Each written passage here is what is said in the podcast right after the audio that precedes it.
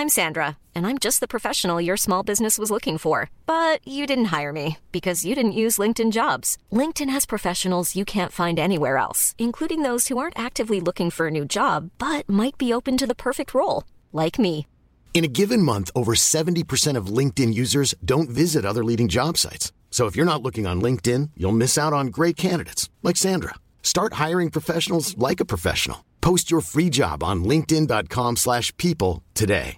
This is Paige, the co-host of Giggly Squad, and I want to tell you about a company that I've been loving, Olive and June. Olive and June gives you everything that you need for a salon quality manicure in one box. And if you break it down, it really comes out to $2 a manicure, which is absolutely insane. It's also so easy to get salon worthy nails at home with Olive and June. The difference between how your nails used to look when you did them yourself and now with the Manny system is a complete game changer. The best thing about Olive and June too is it's a quick dry. Dries in about one minute, lasts for five days, and full coverage in up to one to two coats. Visit oliveandjune.com slash perfectmanny20 for 20% off your first system. That's oliveandjune.com slash perfectmanny20 for 20% off your first system. This Mother's Day, celebrate the extraordinary women in your life with a heartfelt gift from Blue Nile. Whether it's for your mom, a mother figure, or yourself as a mom, find that perfect piece to express your love and appreciation. Explore Blue Nile's exquisite pearls and mesmerizing gemstones that she's sure to love. Enjoy fast shipping options like guaranteed free shipping and returns. Make this Mother's Day unforgettable with a piece from Blue Nile. Right now, get up to 50% off at BlueNile.com. That's BlueNile.com.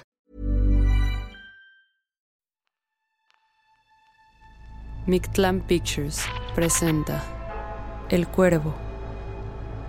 Capítulo 3. El invitado de Drácula.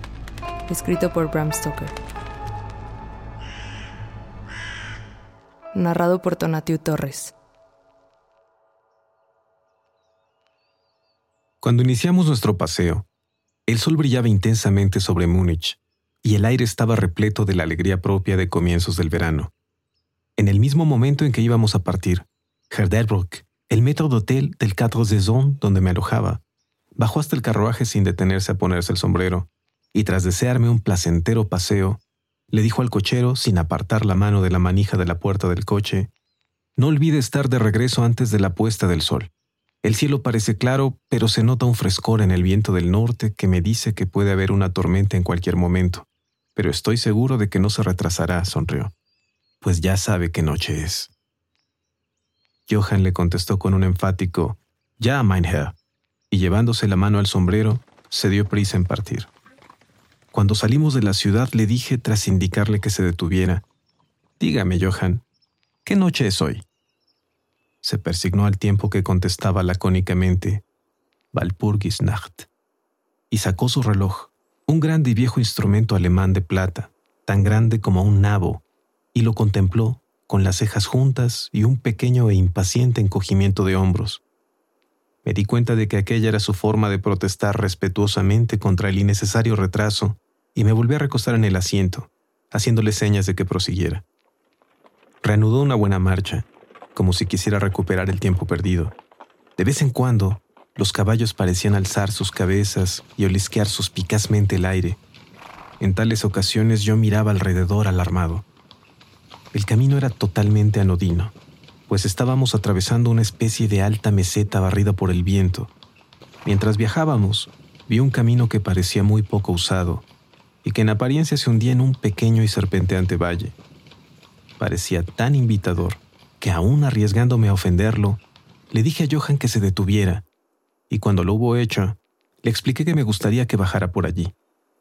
Me dio toda clase de excusas y se persignó con frecuencia mientras hablaba.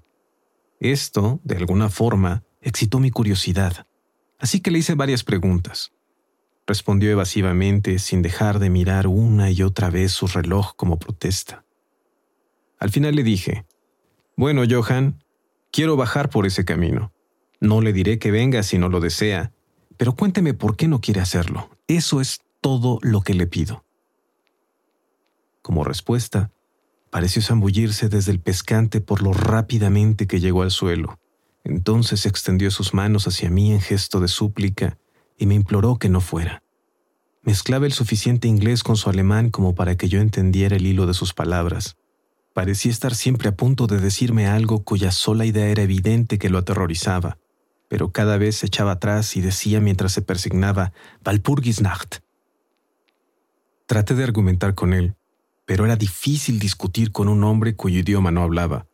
Ciertamente él tenía todas las ventajas, pues aunque comenzaba hablando inglés, un inglés muy burdo y entrecortado, siempre se excitaba y acababa por revertir a su idioma natal, y cada vez que lo hacía, miraba su reloj. Entonces los caballos se mostraron inquietos y olisquearon el aire. Ante esto, palideció y mirando a su alrededor de forma asustada, saltó de pronto hacia adelante, los aferró por las bridas y los hizo avanzar unos diez metros. Yo lo seguí y le pregunté por qué había hecho aquello. Como respuesta, se persignó, señaló al punto que había abandonado y apuntó con su látigo hacia el otro camino, indicando una cruz y diciendo primero en alemán y luego en inglés, Enterrados, estar enterrados los que matarse ellos mismos. Recordé la vieja costumbre de enterrar a los suicidas en los cruces de los caminos. Ah, ya veo, un suicida. Qué interesante. Pero a fe mía, que no podía saber por qué estaban asustados los caballos. Mientras hablábamos, escuchamos un sonido que era un cruce entre el aullido de un lobo y el ladrido de un perro. Se oía muy lejos, pero los caballos se mostraron muy inquietos y le llevó bastante tiempo a Johan calmarlos.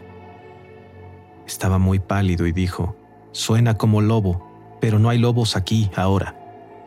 ¿No? Pregunté inquisitivamente. ¿Hace ya mucho tiempo desde que los lobos estuvieron tan cerca de la ciudad? Mucho, mucho, contestó.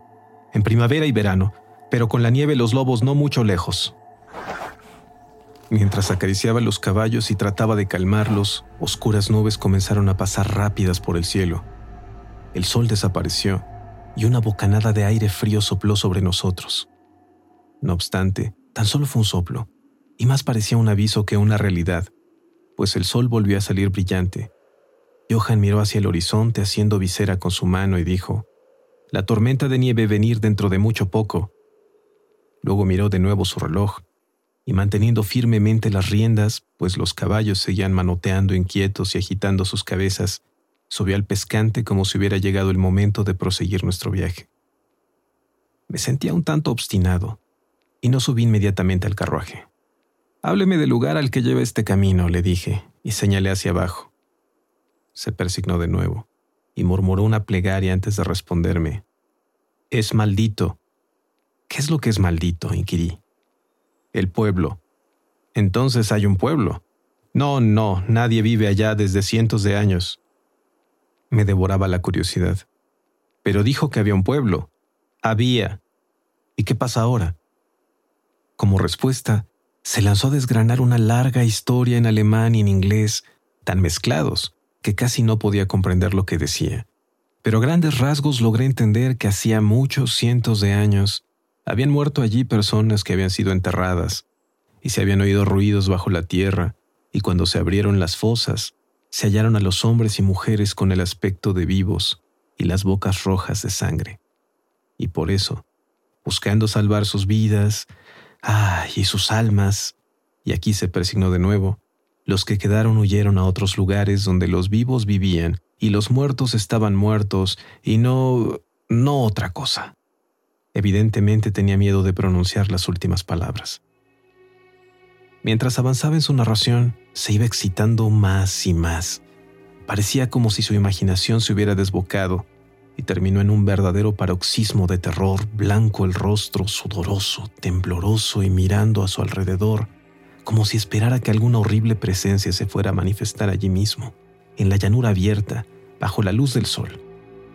Finalmente, en una agonía de desesperación gritó Walpurgisnacht e hizo una seña hacia el vehículo, indicándome que subiera. Mi sangre inglesa hirvió ante esto, y echándome hacia atrás dije, Tiene usted miedo, Johan, tiene usted miedo. Regrese, yo volveré solo. Un paseo a pie me sentará bien. La puerta del carruaje estaba abierta. Tomé del asiento el bastón de roble que siempre llevo en mis excursiones y cerré la puerta. Señalé el camino de regreso a Múnich y repetí, Regrese, Johan. La noche de Valpurgis no tiene nada que ver con los ingleses. Los caballos estaban ahora más inquietos que nunca, y Johan intentaba retenerlos mientras me imploraba excitadamente que no cometiera tal locura. Me daba pena el pobre hombre. Parecía sincero. No obstante, no pude evitar el echarme a reír. Había perdido todo rastro de inglés en sus palabras. En su ansiedad, había olvidado que la única forma que tenía de hacerme comprender era hablar en mi idioma, así que chapurreó su alemán nativo. Comenzaba a ser algo tedioso. Tras señalar la dirección, exclamé, Regrese. Y me di la vuelta para bajar por el camino lateral hacia el valle. Con un gesto de desesperación, Johann volvió sus caballos hacia Múnich. Me apoyé sobre mi bastón y lo contemplé alejarse. Marchó lentamente por un momento, luego sobre la cima de una colina, apareció un hombre alto y delgado. No podía verlo muy bien a aquella distancia. Cuando se acercó a los caballos, estos comenzaron a encabritarse y patear. Luego relincharon aterrorizados y echaron a correr locamente. Los contemplé perderse de vista y luego busqué al extraño, pero me di cuenta de que también él había desaparecido. Me volví con ánimo tranquilo hacia el camino lateral que bajaba hacia el profundo valle que tanto había preocupado a Johan. Por lo que podía ver no había ni la más mínima razón para esta preocupación. Y diría que caminé durante un par de horas sin pensar en el tiempo ni en la distancia, y ciertamente sin ver ni persona ni casa alguna. En lo que aquel lugar se refería, era una verdadera desolación. Pero no me di cuenta de esta particularidad hasta que al dar la vuelta a un recodo del camino, llegué hasta el disperso lindero de un bosque. Entonces me di cuenta de que, inconscientemente, había quedado impresionado por la desolación de los lugares por los que acababa de pasar. Me senté para descansar y comencé a mirar a mi alrededor. Me fijé en que el aire era mucho más frío que cuando había iniciado mi camino. Parecía rodearme un sonido susurrante, en el que se oía de vez en cuando muy en lo alto, algo así como un rugido apagado. Miré hacia arriba y pude ver que grandes y densas nubes corrían rápidas por el cielo, de norte a sur, a una gran altura. Eran los signos de una tormenta que se aproximaba por algún lejano estrato de aire. Noté un poco de frío y pensando que era por haberme sentado tras la caminata, reinicié mi paseo. El terreno que cruzaba ahora era mucho más pintoresco. No había ningún punto especial digno de mención, pero en todo él se notaba cierto encanto y belleza. No pensé más en el tiempo, y fue solo cuando empezó a hacerse notar el oscurecimiento del sol que comencé a preocuparme acerca de cómo hallar el camino de vuelta. Había desaparecido la brillantez del día, el aire era frío, y el vuelo de las nubes allá en lo alto mucho más evidente. Iban acompañadas por una especie de sonido ululante y lejano, por entre el que parecía escucharse a intervalos el misterioso grito que el cochero había dicho que era de un lobo. Dudé un momento, pero me había prometido ver el pueblo abandonado, así que proseguí, y de pronto llegué a una amplia extensión de terreno llano, cerrado por las colinas que lo rodeaban. Las laderas de éstas estaban cubiertas de árboles que descendían hasta la llanura, formando grupos en las suaves pendientes y depresiones visibles aquí y allá. Seguí con la vista el serpentear del camino y vi que trazaba una curva cerca de uno de los más densos grupos de árboles y luego se perdía tras él. Mientras miraba, noté un hálito helado en el aire y comenzó a nevar. Pensé en los kilómetros y kilómetros de terreno desguarnecido por los que había pasado y me apresuré a buscar cobijo en el bosque de enfrente. El cielo se fue volviendo cada vez más oscuro y a mi alrededor se veía una brillante alfombra blanca cuyos extremos más lejanos se perdían en una nebulosa vaguedad. Aún se podía ver el camino, pero mal, y cuando corría por el llano no quedaban tan marcados sus límites como cuando seguía las hondonadas. Y al poco me di cuenta de que debía haberme apartado del mismo, pues dejé de notar bajo mis pies la dura superficie y me hundí en tierra blanda. Entonces el viento se hizo más fuerte y sopló con creciente fuerza hasta que casi me arrastró. El aire se volvió totalmente helado y comencé a sufrir los efectos del frío a pesar del ejercicio. la nieve podía mantener abiertos los ojos. De vez en cuando, el cielo era desgarrado por un centelleante relámpago, y a su luz solo podía ver frente a mí una gran masa de árboles, principalmente cipreses y tejos completamente cubiertos de nieve. Pronto me hallé al amparo de los mismos, y allí, en un relativo silencio, pude oír el soplar del viento en lo alto. En aquel momento, la oscuridad de la tormenta se había fundido con la de la noche, pero su furia parecía estar abatiéndose. Tan solo regresaba en tremendos resoplidos o estallidos. En aquellos momentos, el escalofriante aullido del lobo pareció despertar el eco de muchos sonidos similares a mi alrededor. En ocasiones, a través de la oscura masa de las nubes, se veía un perdido rayo de luna que iluminaba el terreno y que me dejaba ver que estaba al borde de una densa masa de cipreses y tejos. Como había dejado de nevar, salí de mi refugio y comencé a investigar más a fondo los alrededores. Me parecía que entre tantos viejos cimientos como había pasado en mi camino, quizá hallara una casa aún en pie, que aunque estuviera en ruinas, me diera algo de cobijo. Mientras rodeaba el perímetro del bosquecillo, me di cuenta de que una pared baja lo cercaba y, siguiéndola, hallé una abertura. Allí los cipreses formaban un camino que llevaba hasta la cuadrada masa de algún tipo de edificio. No obstante, en el mismo momento en que la divisé, las errantes nubes oscurecieron la luna y atravesé el sendero en tinieblas. El viento debió de hacerse más frío pues noté que me estremecía mientras caminaba, pero tenía esperanzas de hallar un refugio, así que proseguí mi sendero a ciegas. Me detuve, pues se produjo un repentino silencio. La tormenta había pasado y quizás en simpatía con el silencio de la naturaleza, mi corazón pareció dejar de latir. Pero eso fue tan solo momentáneo, pues repentinamente la luz de la luna se abrió paso por entre las nubes mostrándome que me hallaba en un cementerio y que el objeto cuadrado situado frente a mí era una enorme tumba de mármol, tan blanca como la nieve que lo cubría todo. Con la luz de la luna llegó un tremendo suspiro de la tormenta, que pareció reanudar su carrera con un largo y grave aullido, como el de muchos perros o lobos. Me sentía anonadado y noté que el frío me calaba hondo hasta parecer aferrarme el corazón. Entonces, mientras la oleada de luz lunar seguía cayendo sobre la tumba de mármol, la tormenta dio muestras de reiniciarse, como si quisiera volver atrás. Impulsado por alguna especie de fascinación, me aproximé a la sepultura para ver de quién era y por qué una construcción así se alzaba solitaria en semejante lugar. La rodeé y leí sobre la puerta dórica en alemán Condesa Dollingen de Grants en Estiria, buscó y halló la muerte en 1801. En la parte del túmulo y atravesando aparentemente el mármol, se veía una gran vigueta o estaca de hierro.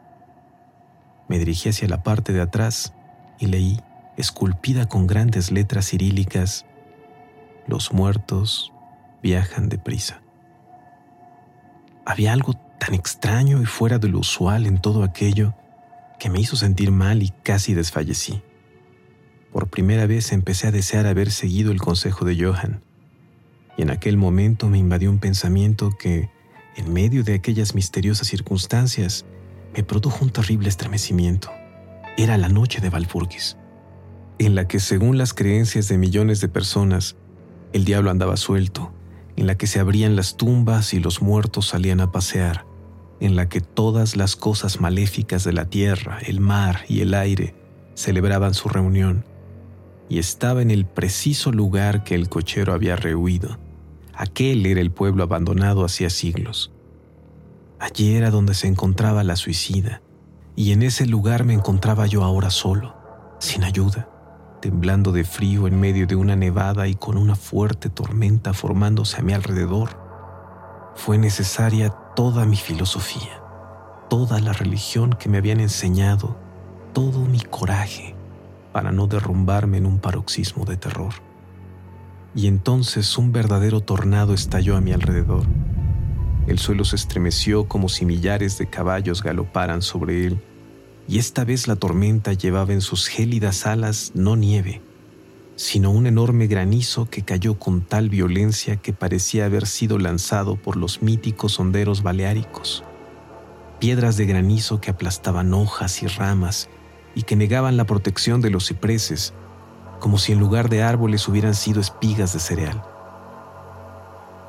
Al primer momento corrí hasta el árbol más cercano, pero pronto me vi obligado a abandonarlo y buscar el único punto que pareció ofrecer refugio, la profunda puerta dórica de la tumba de mármol.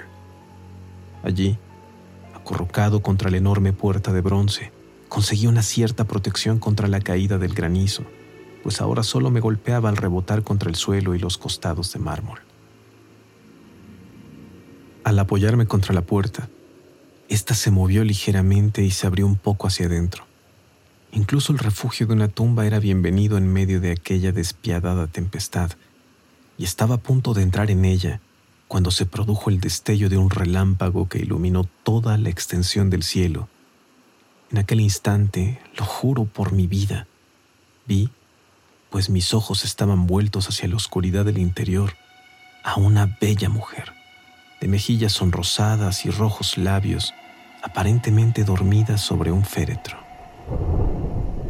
Mientras el trono estallaba en lo alto, fui atrapado como por la mano de un gigante y lanzado hacia la tormenta. Todo aquello fue tan repentino que antes de que me llegara el impacto tanto moral como físico, me encontré bajo la lluvia de piedras.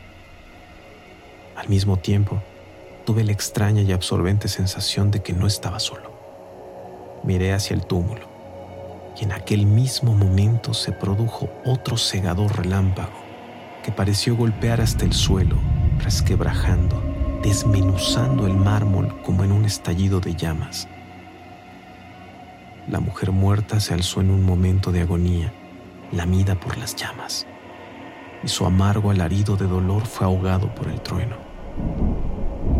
La última cosa que oí fue esa horrible mezcla de sonidos, pues de nuevo fui aferrado por la gigantesca mano y arrastrado, mientras el granizo me golpeaba y el aire parecía reverberar con el aullido de los lobos. La última cosa que recuerdo fue una vaga y blanca masa movediza, como si las tumbas de mi alrededor hubieran dejado salir los amortajados fantasmas de sus muertos, y estos me estuvieran rodeando en medio de la oscuridad de la tormenta de granizo.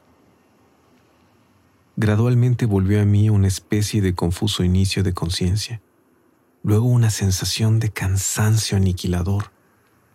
Durante un momento no recordé nada, pero poco a poco volvieron mis sentidos. Los pies me dolían espantosamente y no podía moverlos. Parecían estar dormidos. Notaba una sensación gélida en mi nuca y a todo lo largo de la espina dorsal, y mis orejas, como mis pies, estaban muertas y sin embargo me atormentaban. Pero sobre mi pecho notaba una sensación de calor que en comparación resultaba deliciosa. Era como una pesadilla, una pesadilla física, si es que uno puede usar tal expresión, pues un enorme peso sobre mi pecho me impedía respirar normalmente. Ese periodo de semiletargo pareció durar largo rato, y mientras transcurría debí de dormir o delirar. Luego sentí una sensación de repugnancia, como en los primeros momentos de un mareo, y un imperioso deseo de librarme de algo, aunque no sabía de qué. Me rodeaba un descomunal silencio, como si todo el mundo estuviera dormido o muerto, roto tan solo por el suave jadeo de algún animal cercano. Noté una cálida lamida en mi cuello, y entonces me llegó la conciencia de la terrible verdad que me heló hasta los huesos e hizo que se congelara la sangre de mis venas. Había algún animal recostado sobre mí y ahora lamía mi garganta. No me atrevía a agitarme, pues algún instinto de prudencia me obligaba a seguir inmóvil, pero la bestia pareció darse cuenta de que se había producido algún cambio en mí, pues levantó la cabeza. Por entre las pestañas Vi sobre mí los dos grandes ojos llameantes de un gigantesco lobo. Sus aguzados caninos brillaban en el abierto hocico rojo y pude notar su acre respiración sobre mi boca. Durante otro periodo de tiempo lo olvidé todo. Luego escuché un gruñido, seguido por un aullido, y luego por otro y otro. Después, aparentemente muy a lo lejos, escuché un hey, hey, como de muchas voces gritando al unísono. Alcé cautamente la cabeza y miré en la dirección de la que llegaba el sonido, pero el cementerio bloqueaba mi visión. El lobo seguía aullando de una extraña manera y un resplandor rojizo comenzó a moverse por entre los cipreses, como siguiendo el sonido o movimiento. El brillo rojo se acercó más, por encima de la alfombra blanca que se extendía en la oscuridad que me rodeaba, y de pronto, de detrás de los árboles, surgió al trote una patrulla de jinetes llevando antorchas. El lobo se apartó de encima de mí y escapó por el cementerio. Vi cómo uno de los jinetes soldados, según parecía por sus gorras y sus largas capas militares, alzaba su carabina y apuntaba. Un compañero golpeó su brazo hacia arriba y escuché cómo la bala zumbaba sobre mi cabeza. Evidentemente me había tomado por el lobo. Otro divisó al animal mientras se alejaba y se oyó un disparo. Luego, al galope, la patrulla avanzó, algunos hacia mí y otros siguiendo al lobo mientras éste desaparecía por entre los nevados cipreses. Mientras se aproximaban, Traté de moverme. No lo logré, aunque podía ver y oír todo lo que sucedía a mi alrededor. Dos o tres de los soldados saltaron de sus monturas y se arrodillaron a mi lado. Uno de ellos alzó mi cabeza y colocó su mano sobre mi corazón. Buenas noticias, camaradas, gritó. Su corazón todavía late. Entonces vertieron algo de brandy entre mis labios, me dio vigor, y fui capaz de abrir del todo los ojos y mirar a mi alrededor. Por entre los árboles se movían luces y sombras, y oí cómo los hombres se llamaban los unos a los otros. Se agruparon lanzando asustadas exclamaciones, y las luces centellearon cuando los otros entraron amontonados en el cementerio, como posesos. Cuando los primeros llegaron hasta nosotros, los que me rodeaban preguntaron ansiosos, ¿Lo hallaron? La respuesta fue apresurada. No, no, vámonos pronto. Este no es un lugar para quedarse, y menos en esta noche. ¿Qué era? preguntaron en varios tonos de voz. La respuesta llegó variada e indefinida, como si todos los hombres sintiesen un impulso común por hablar y sin embargo se vieran refrenados por algún miedo compartido que les impidiera airar sus pensamientos. Era, era una cosa, tartamudeó uno cuyo ánimo obviamente se había derrumbado. Era un lobo. Sin embargo, no era un lobo, dijo otro sin poder evitar estremecerse. No vale la pena intentar matarlo sin tener una bala bendecida, indicó un tercero con voz más tranquila. Nos está bien merecido por salir en esta noche. Desde luego que nos hemos ganado los mil marcos, espetó un cuarto. Había sangre en el mármol derrumbado, dijo otro tras una pausa. Y desde luego no la puso ahí el rayo. En cuanto a él, ¿está salvo? Miren su garganta. Vean, camaradas, el lobo estaba echado encima de él dándole calor. El oficial miró mi garganta y replicó, Está bien, la piel no ha sido perforada. ¿Qué significará todo esto? Nunca lo habríamos hallado de no haber sido por los aullidos del lobo. ¿Qué es lo que ocurrió con ese lobo? preguntó el hombre que sujetaba mi cabeza, que parecía ser el menos aterrorizado del grupo, pues sus manos estaban firmes, sin temblar. Volvió a su cubil, contestó el hombre cuyo largo rostro estaba pálido y que temblaba visiblemente aterrorizado mientras miraba a su alrededor. Aquí hay bastantes tumbas en las que puede haberse escondido. Vámonos, camaradas, vámonos rápido. Abandonemos este lugar maldito. El oficial me alzó hasta sentarme y lanzó una voz de mando. Luego, entre varios hombres me colocaron sobre su caballo. Saltó a la silla tras de mí, me sujetó con los brazos y dio la orden de avanzar, dando la espalda a los cipreses. Cabalgamos rápidamente en formación. Mi lengua seguía rehusando cumplir con su función y me vi obligado a guardar silencio. Debí quedarme dormido, pues lo siguiente que recuerdo es estar de pie, sostenido por un soldado a cada lado. Ya casi era de día, y hacia el norte se reflejaba una rojiza franja de luz solar, como un sendero de sangre, sobre la nieve. El oficial estaba ordenando a sus hombres que no contaran nada de lo que habían visto, excepto que habían hallado un extranjero, un inglés protegido por un gran perro. Un gran perro, eso no era ningún perro, interrumpió el hombre que había mostrado tanto miedo. Sé reconocer un lobo cuando lo veo. El joven oficial le respondió con calma. Dije un perro. Perro, reiteró irónicamente el otro. Resultaba evidente que su valor estaba ascendiendo con el sol y señalándome dijo, Mírele la garganta. ¿Es eso obra de un perro, señor? Instintivamente alcé una mano al cuello y al tocármelo grité de dolor. Los hombres se arremolinaron para mirar, algunos bajando sus sillas, y de nuevo se oyó la calmada voz del joven oficial. Un perro, he dicho. Si contamos alguna otra cosa, se reirán de nosotros. Entonces monté tras uno de los soldados y entramos en los suburbios de Múnich.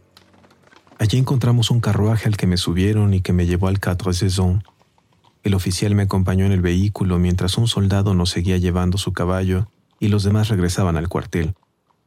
Cuando llegamos, Herr Delbruck bajó tan rápidamente las escaleras para salir a mi encuentro que se hizo evidente que había estado mirando desde dentro.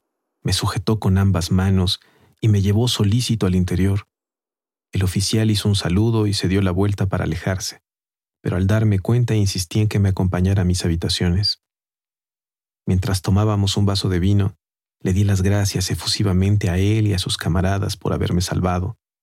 Él se limitó a responder que se sentía muy satisfecho y que Herr Delbruck ya había dado los pasos necesarios para gratificar al grupo de rescate.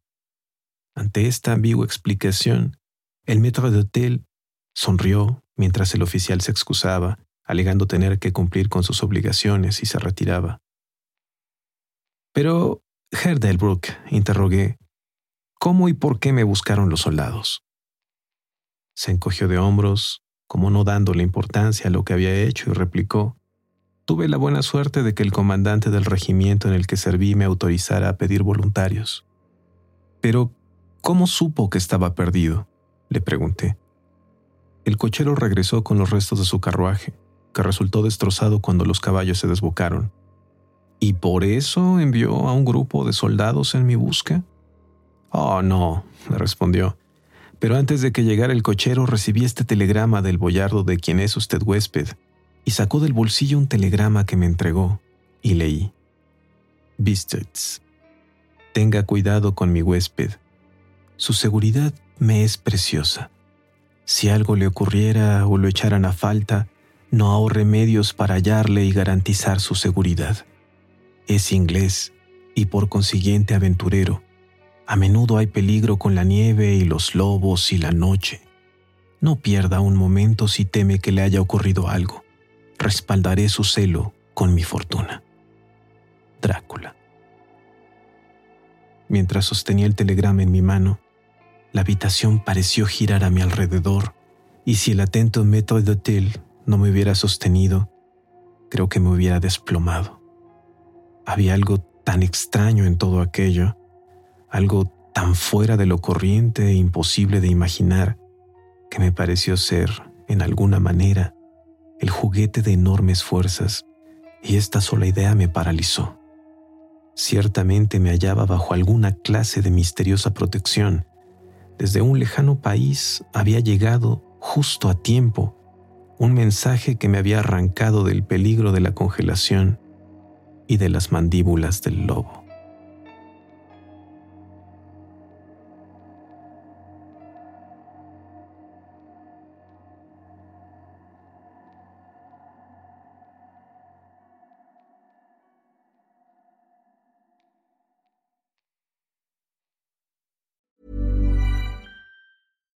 Deserves the best, and there's no better place to shop for Mother's Day than Whole Foods Market. They're your destination for unbeatable savings, from premium gifts to show-stopping flowers and irresistible desserts. Start by saving 33% with Prime on all body care and candles. Then get a 15-stem bunch of tulips for just $9.99 each with Prime. Round out Mom's menu with festive rosé, irresistible berry chantilly cake, and more special treats. Come celebrate Mother's Day at Whole Foods Market.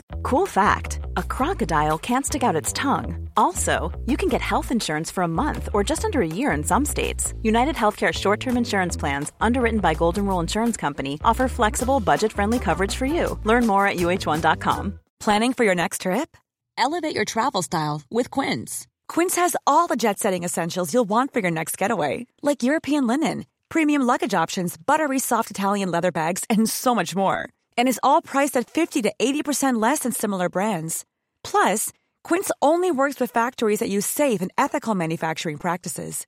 Pack your bags with high-quality essentials you'll be wearing for vacations to come with Quince. Go to quince.com slash pack for free shipping and 365-day returns.